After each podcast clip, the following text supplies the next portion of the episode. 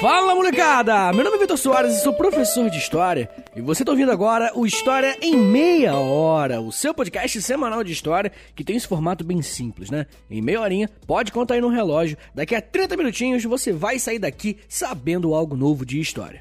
E hoje o nosso episódio é sobre nazismo, senhores. Um assunto que todo mundo sabe, dá o que falar. Mas antes de eu começar, eu quero dar aqueles recadinhos iniciais, beleza?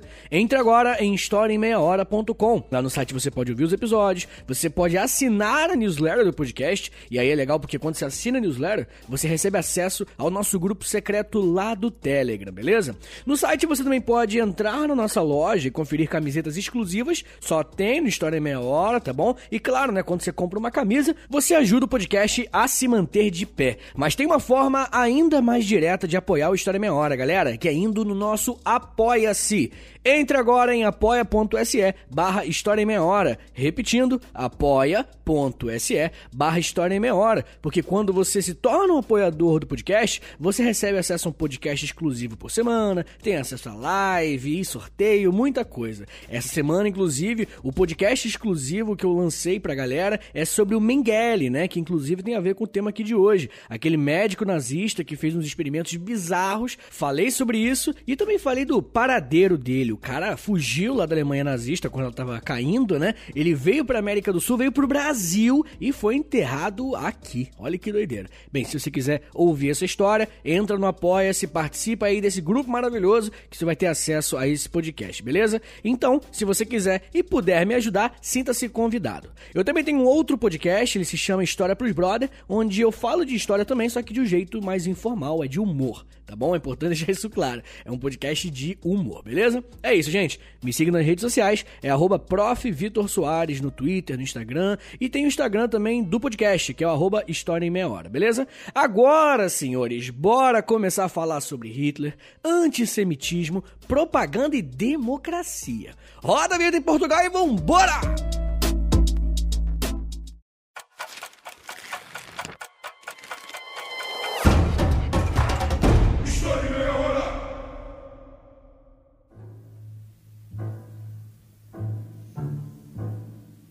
Você faria qualquer coisa para sair de uma crise?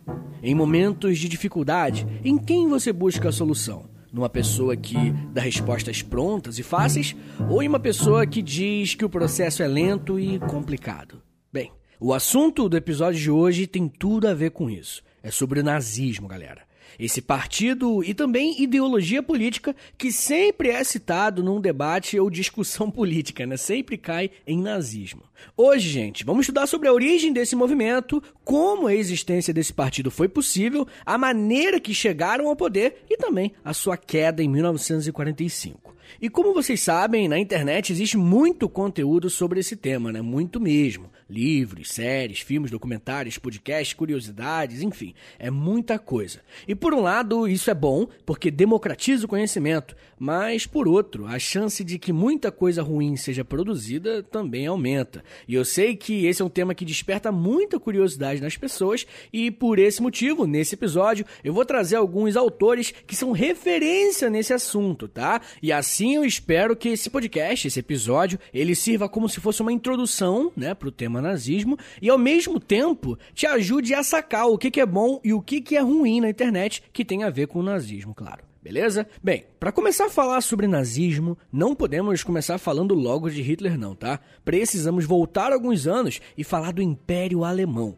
Aqui no feed do História Meia Hora nós temos um episódio sobre a unificação alemã e vai ser muito importante se você ouvir depois que acabar esse aqui, para ter uma noção maior, né, do que era a Alemanha antes do nascimento do Partido Nazista. Bom, mas por que, que eu estou citando o Império Alemão? Se vocês se lembrarem bem, no início do século XX, a Alemanha era um império e um império que estava crescendo bastante, tá? Com a unificação em 1871, esse país entrou de cabeça nas modernizações e logo se tornou uma grande potência. Por esse motivo, quando a Primeira Guerra Mundial começou, lá em 1914, os alemães estavam extremamente otimistas que sairiam desse conflito vitoriosos. E é aquela coisa, né? Quanto maior a expectativa, maior o tombo. E o interessante é que quem estava mesmo empolgado com a vitória na guerra não era nem tanto os generais do Kaiser, não, e sim a população. E guarda essa informação porque ela vai ser muito importante para a gente entender o nazismo. Bem, mas a guerra, né, como todo mundo sabe, acabou em 1918 e a Alemanha foi uma das derrotadas. Mas a pior derrota não aconteceu no campo de batalha, e sim na política. Com a derrota na guerra, o Kaiser, que é o imperador da Alemanha, foi obrigado a abdicar de seu trono depois de uma revolução que estourou no seu país. Em 1919, o império criado por Otto von Bismarck havia chegado ao fim. Esse processo ficou conhecido como Revolução Alemã, e é um tema que poderíamos fazer um episódio inteiro sobre ele, se vocês quiserem, né? Manda mensagem lá na DM do Instagram do História Meia Hora. Após a queda do Império Alemão, uma república foi instaurada no país. Esse regime político é conhecido como a República de Weimar, e infelizmente ela não vai durar muito tempo. Essa nova república, a República de Weimar, deveria então colher as consequências da Primeira Guerra Mundial, né? A Alemanha perdeu a Primeira Guerra Mundial. Ela não só perdeu, ela também foi declarada como uma das maiores culpadas por esse conflito que destruiu vários países e economias, e por esse motivo, o Tratado de Versalhes foi assinado em 1919.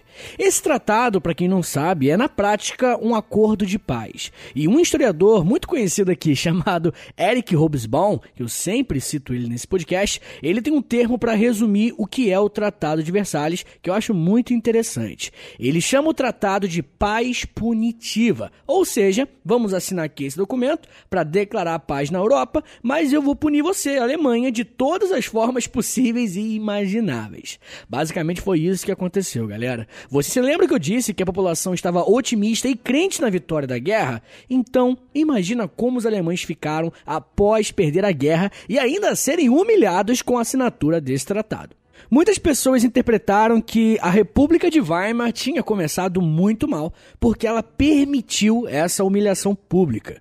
E a palavra humilhação pode ser muito bem usada aqui, tá? Se por um lado esse tratado foi responsável por revoltar ainda mais os alemães, por outro, no final da década de 30, praticamente nenhuma cláusula desse acordo existia mais.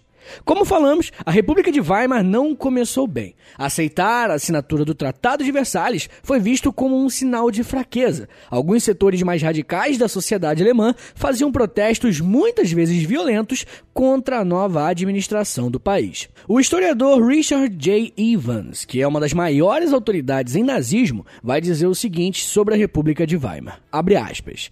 As mudanças de governo na República de Weimar eram muito frequentes. Entre 13 de fevereiro de 1919 e 30 de janeiro de 1933, houve nada menos que 20 gabinetes diferentes, cada um durando em média 239 dias, ou pouco menos que 8 meses. Fecha aspas. Pessoal, essa informação é muito importante. Imagina um país, em menos de 14 anos, ser governado por 20 gabinetes diferentes. Ah, fazendo um paralelo aqui, para você ter uma ideia, é como se trocássemos o Congresso Nacional Brasileiro 20 vezes em 14 anos, sabe? Essas mudanças constantes geram uma imensa instabilidade política. E quando uma sociedade tem instabilidade política, geralmente vem junto uma instabilidade econômica também, né? E como consequência disso, uma instabilidade social. E vocês vão perceber que será justamente isso, esse caminhozinho que eu acabei de descrever, que vai acontecer na Alemanha. Mas já chegamos lá.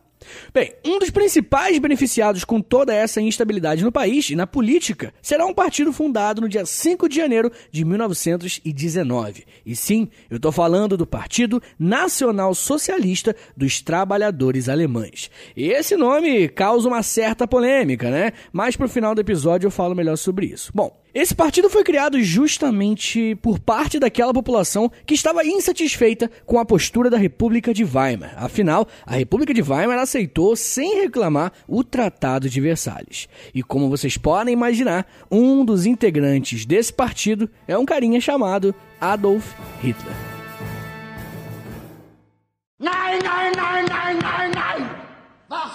Es von diesen Judenschweinen noch ertragen?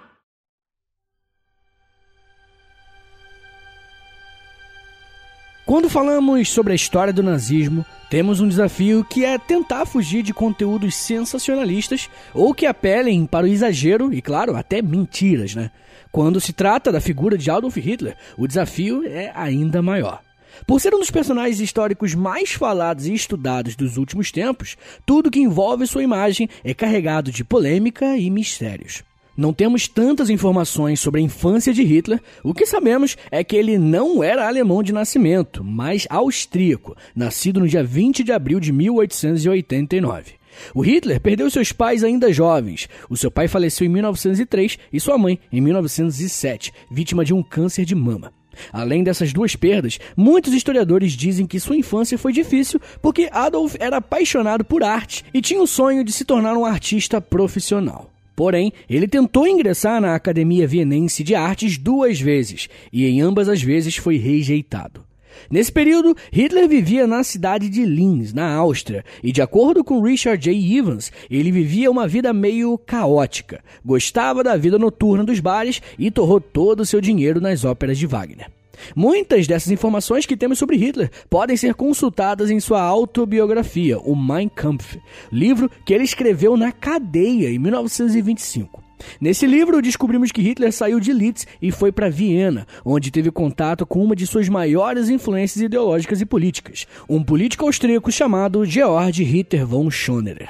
O Schonerer se tornou muito conhecido na Áustria por ser o criador de uma filosofia política baseada na ideia do pan-germanismo, ou seja, na unificação em um mesmo estado de todos os povos de origem germânica. E para essa filosofia política existia um inimigo desse pan-germanismo os judeus. Schonerer vai ser um dos primeiros austríacos a usar o antissemitismo como uma de suas bases para a atuação política. Molecada, estamos falando de um político que pregava isso em 1873. Olha só quanto tempo o antissemitismo se fez presente até que o Holocausto fosse possível. Eu falei bastante sobre a origem do antissemitismo no podcast exclusivo do História Meia Hora, beleza? Lá no Apoia-se você pode ter acesso a esse podcast. Se você tiver interesse, depois passa lá, beleza? Enfim, galera, o Schonerer, ele vai ser uma das maiores influências políticas na vida de Hitler, tá? E com a fundação do Partido Nacional socialista, essas ideias foram implementadas e expandidas. Como falamos, em 1919, esse partido foi fundado. Um de seus membros era o próprio Adolf Hitler, que depois de sua participação na Primeira Guerra ganhou muito prestígio internamente. Em 1920, Hitler já era o principal nome do partido, tanto que em 1920 mesmo ele muda a nomenclatura do partido para Partido Nazista.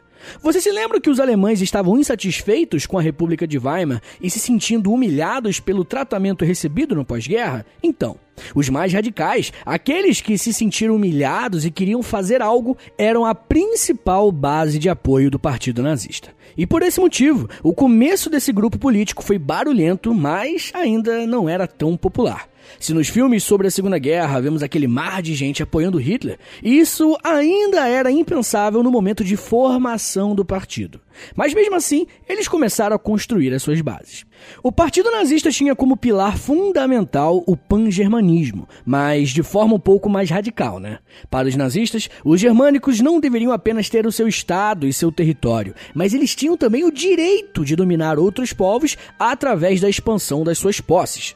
Os nazistas, de acordo com a filosofia política de Schoner, eram antissemitas, pois acreditavam que os judeus eram os responsáveis por fazer com que os arianos fossem menos puros. Porém, eles foram além. Para os nazistas, o marxismo e também o liberalismo eram aqueles que impediam que o povo germânico se unisse e voltasse a ter força.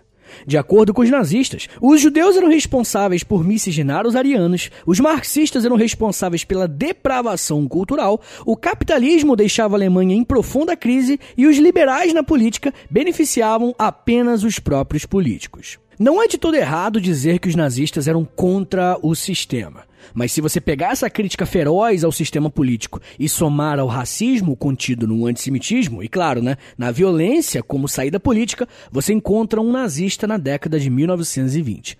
Mas mesmo assim, no início dessa década, eles ainda não tinham um apoio considerável da população. Mas algo aconteceu na Itália que vai mudar esse jogo. Nesse mesmo período, com um processo, claro, né, com suas particularidades, mas parecido em alguns pontos, sobe ao poder Benito Mussolini e os camisas negras lá na Itália. Eu já gravei um episódio sobre fascismo, então não vou entrar em muitos detalhes. Depois se ouve lá, tá no feed já do História em Meia Hora. Mas em 1922 acontece a Marcha sobre Roma. A notícia de que Mussolini assumiu o posto de primeiro-ministro da Itália fez aumentar as expectativas e pretensões dos nazistas. Não podemos esquecer que a década de 20 é um período muito duro, economicamente falando. A população estava sofrendo na pele as consequências da guerra. E é justamente nesse momento que movimentos autoritários e nacionalistas ganham força, tanto naquela época na Europa quanto atualmente no mundo todo. O fascista Mussolini já tinha chegado ao poder na Itália e Hitler queria o mesmo na Alemanha. Mas nesse primeiro momento, Hitler partiu para um golpe. Em 1923, Hitler, seus parceiros do partido nazista, como o general Erich Ludendorff, e uma milícia armada de quase 2 mil homens, se concentraram em frente a uma cervejaria para marcharem em direção ao Ministério de Guerra da Bavária para declararem o golpe de Estado.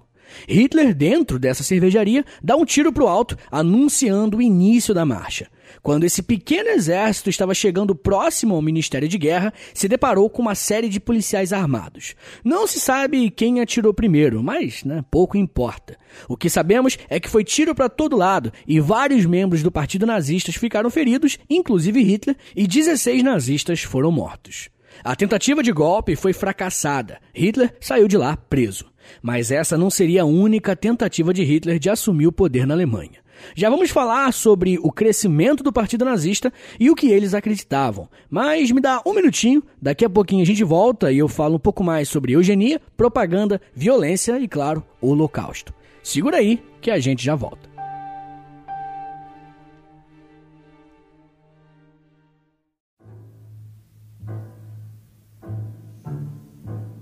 Adolf Hitler e o Partido Nazista haviam tentado dar um golpe que acabou sendo frustrado. A principal liderança do partido era Hitler, que nesse momento estava preso. Em 1923, o Partido Nazista foi banido, perdendo assim toda a sua organização. Hitler e os nazistas precisavam se organizar caso quisessem manter seus planos de tomada de poder. Quando saiu da prisão, em 1925, o ambiente político estava muito mais calmo na Alemanha, toda aquela agitação e violência do começo dos anos 20, causados pela guerra e por medo da Revolução Russa, já tinham passado. Mesmo que o Partido Nazista tenha voltado à ativa, ainda não era um grupo popular de fato.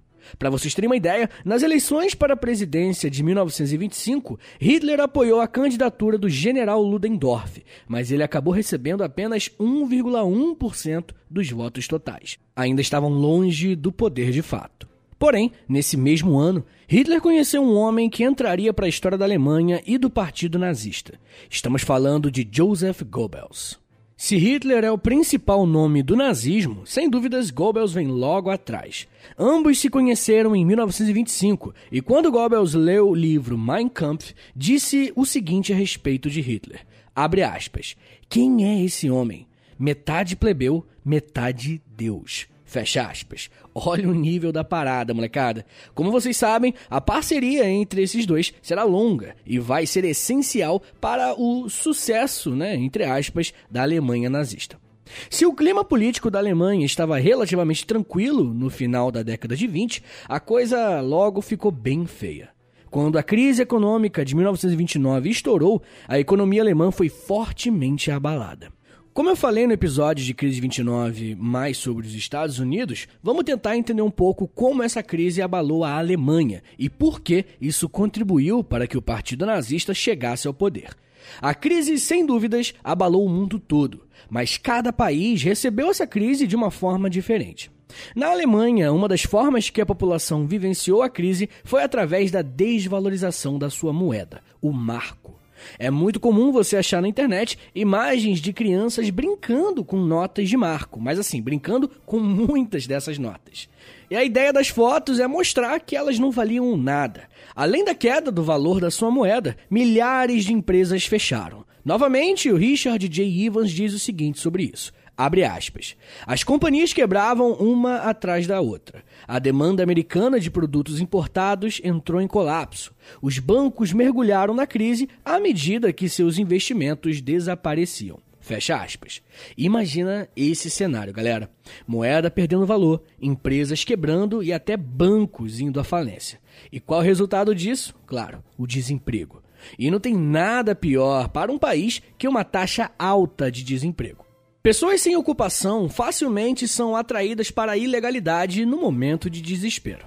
Quando a população está desempregada, o recolhimento de impostos diminui, então o próprio Estado entra em crise. É uma espécie de ciclo vicioso. E vocês sabem qual foi a porcentagem de desemprego na Alemanha? Puxa uma cadeira aí que esse número é bizarro. 44% da população alemã ficou desempregada entre 1929 e 1932 quase metade de um país inteiro não tinha emprego. Gente, isso é um número absurdo. Só para efeito de comparação, o historiador Eric Hobsbawm traz os seguintes números. Abre aspas. No pior período da depressão, entre 1932 e 33, 23% da força de trabalho britânica e belga, 24% da sueca, 27% da americana, 29% da austríaca, 31% da norueguesa, 32% da dinamarquesa não tinham emprego formal. Fecha aspas. Compara esses países com a Alemanha. A diferença é gritante, gente. E a resposta a esse cenário, obviamente, também foi gritante. Pessoal, foi exatamente nesse momento de crise que o Partido Nazista encontrou meios para crescer. O nazismo é uma das faces do fascismo, né? E como diz o Bertolt Brecht, a cadela do fascismo está sempre no cio. E o que ele quer dizer com isso? O que ele quer dizer, galera, é que em momentos de crise, em momentos onde o ser humano está desesperado, é nesse momento que as ideias fascistas, as ideias radicais que desrespeitam direitos humanos e outros direitos básicos são questionados. Nós não temos na história um momento onde um país estivesse bem economicamente, a sociedade estável, tudo estivesse correto e o fascismo se alastrasse. É sempre no momento de crise. Afinal, quando você está em uma situação desesperada, você cogita tomar uma atitude desesperada, como apoiar um partido fascista.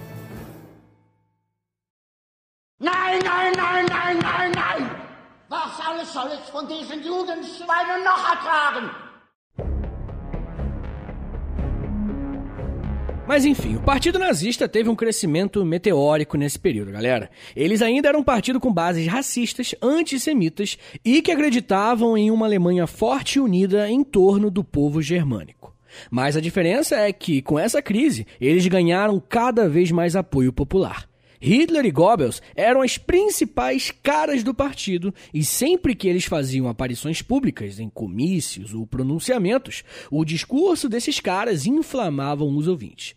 Agora imagina, uma população completamente desgastada com as crises econômicas, um país engessado por conta do Tratado de Versalhes, aí chega um cara igual Hitler, gritando, demonstrando força e nomeando os culpados pela crise. Importante isso, gente. O Hitler apontou o dedo para aqueles que, segundo ele, né, eram os culpados pela situação na Alemanha. E sim, os judeus. Mas não eram só os judeus, também tinham os marxistas e os políticos como um todo. Hitler soube bem transferir a culpa para esses grupos por conta da crise em seu país. E esse discurso violento e focado em mexer com a emoção popular surtiu muito efeito. E isso pôde ser sentido nas eleições, tá? Você se lembra que em 1925, o Ludendorff, aquele general que apoiava o Hitler, ele disputou a presidência pelo Partido Nazista e teve 1,1% dos votos? Se liga na diferença. Em 1930, um ano depois da queda da bolsa nos Estados Unidos, os nazistas já tinham 18% do apoio. Até que em 1932, Hitler ganha 37% dos votos e se torna o chanceler da Alemanha. Vocês estão percebendo como o crescimento de apoio foi exponencial? Conforme a crise aumentava, o apoio ao partido crescia também. Mas qual camada da sociedade no primeiro momento aderiu ao nazismo? Qual setor da sociedade, no momento de crise, achou na figura de Hitler uma possível solução? A classe média. Mas calma, gente, não me xinga, não para o podcast, deixa eu explicar isso, tá bom? Isso aqui é um assunto que deixa muita gente confusa. No primeiro momento, quem apoiou o partido nazista não foi o povão, os operários não, tá? Quem afirma isso é tanto Richard Evans quanto o Eric Hobsbawm, tá? Dois dos autores que estou usando bastante para esse episódio. Eles afirmam isso usando dados que o historiador Stein Larsen compilou estudando, né, a filiação ao partido nazista na década de 30. O Larsen observou que 56% dos filiados pertenciam às classes médias ou classes médias baixas. Se no primeiro momento os nazistas conseguiram apoio da classe média, ao longo dos anos eles conseguiram radicalizar também as classes mais baixas. Mas como eles faziam isso? Quais eram as técnicas usadas depois que eles assumiram o poder? Podemos resumir em uma palavra: propaganda. Mas antes de eu falar da propaganda, como que o Hitler chegou ao poder afinal? Bem, na eleição presidencial de 1932, Hitler ficou em segundo lugar. Sim, ele se candidatou à presidência. Ele obteve 32% dos votos, perdendo para Paul von Hindenburg, um general de 82 anos que participou da Primeira Guerra e que foi convencido a participar da campanha eleitoral porque, segundo o que diziam, só ele poderia impedir o Hitler de se tornar presidente. Mas como 32% da população é uma fatia larga da sociedade, Hindenburg achou que uma forma de apaziguar os ânimos seria convidar Hitler para ser chanceler da Alemanha.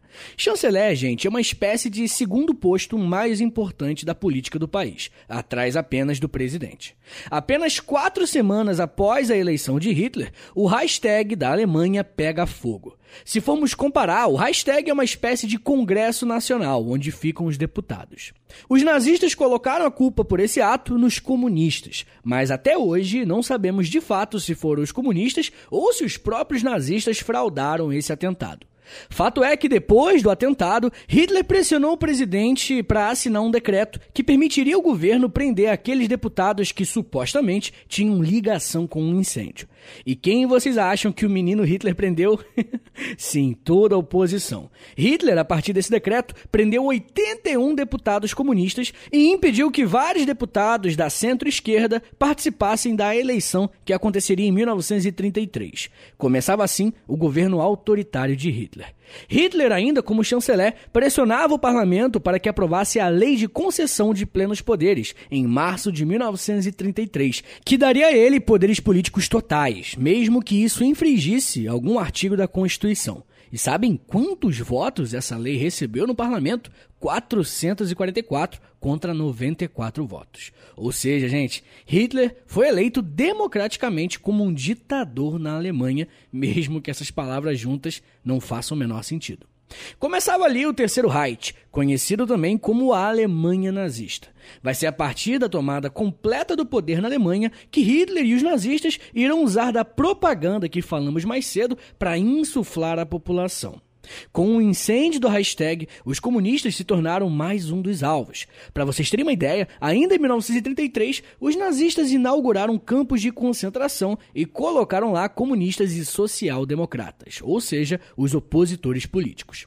Vai ser a partir da implementação do Terceiro Reich que os símbolos na Alemanha passarão a ser alterados. Sabe aquela bandeira preta, vermelha e amarela? Será substituída pela suástica, o novo símbolo que representará não só os nazistas, mas a Alemanha como um todo. A década de 30 vai representar a consolidação do poder de Hitler, e ele fará isso rompendo todos os acordos firmados no Tratado de Versalhes. E o povo adorou, né? Os desrespeitos que o Hitler e a Alemanha nazista tinham com o Tratado de Versalhes fazia com que a população desesperada ficasse em êxtase. Hitler começou a tentar resolver as questões econômicas investindo na indústria alemã. Ele também aumentou o serviço militar e avançou sobre algumas regiões, como a Renânia e a Áustria. Sem o Tratado de Versalhes para frear a Alemanha, o país tinha muito mais chances de sair daquele buraco. E tudo isso foi extremamente exaltado com a propaganda, né? Peças de teatro, cinema, produções artísticas como um todo. Toda a cultura da Alemanha nazista foi direcionada para comunicar a ideia de que os alemães eram superiores em todos os sentidos. Quanto mais Hitler e o Terceiro Reich avançavam, mais a certeza que haveria uma guerra também avançava. Nesse mesmo tempo, a pressão contra os judeus só aumentava também. Lojas eram saqueadas, boicotes eram feitos e a violência também crescia exponencialmente. Infelizmente, nós conhecemos o final dessa história e sabemos que os nazistas mataram milhões de judeus em um dos maiores massacres da história humana. Aqui no nosso podcast fizemos episódios sobre Segunda Guerra Mundial e também sobre o Holocausto. Então ouve depois porque tem tudo a ver com esse episódio, é uma continuação direta mesmo. O autoritarismo sempre cresce em momentos de crise, galera, nunca se esqueçam disso. E são nesses momentos que a sociedade precisa estar muito atenta em quem coloca as suas esperanças de mudança. A cadela do fascismo, galera, está sempre no cio.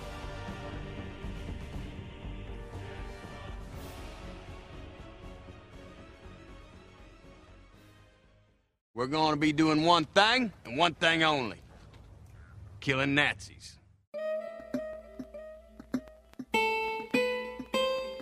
Senhores, muito obrigado por terem ouvido até aqui, tá? Esse tema é bem conhecido, mas você sabe, tem discussão, vagabundo vai ficar bolado, vai, vai me xingar, é sempre assim, né? Então me dá uma moral, me ajuda aí a fazer esse podcast espalhar pelo mundo, crescer bastante e compartilha esse episódio, por favor, posta nos stories, manda para um, um grupo de amigos no WhatsApp, sei lá, dá uma divulgada aí que isso, pô, é muito importante, beleza? Se você for postar nos stories, marca lá o arroba História em Meia Hora e me marca também, arroba Prof. Vitor Soares, tá bom? Se você gosta do História em Meia Hora e quer ver esse podcast continuar crescendo com muito episódio, então entra lá no Apoia-se, tá bom? Não esquece, apoia.se barra História em Meia Hora. E novamente, eu tenho outro podcast, é o História pros Brother. Ouve lá depois. Gente, é isso. Muito obrigado, um beijo, até semana que vem e valeu!